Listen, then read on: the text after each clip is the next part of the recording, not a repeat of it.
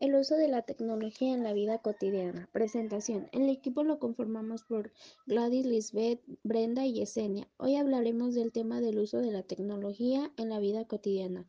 En este explicaremos algunos conceptos para dejar el tema claro de la manera breve.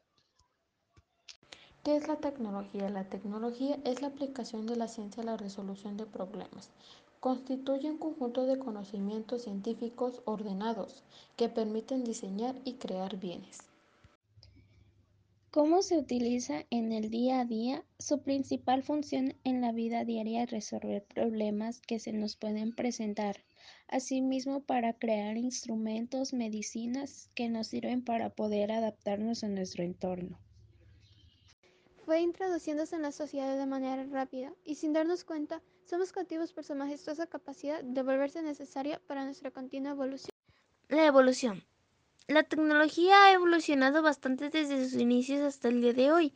La aparición de la tecnología fue hace aproximadamente 10.000 años, cuando los seres humanos pasaron de ser nómadas a sedentarios, desarrollando las primeras técnicas agrícolas.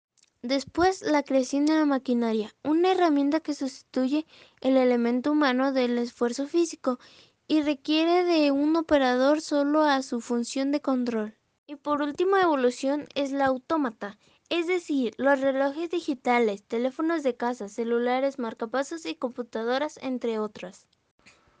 Conclusión. El uso de la tecnología en la vida cotidiana es muy importante. Aunque es muy útil, se debe de usar con mucha responsabilidad.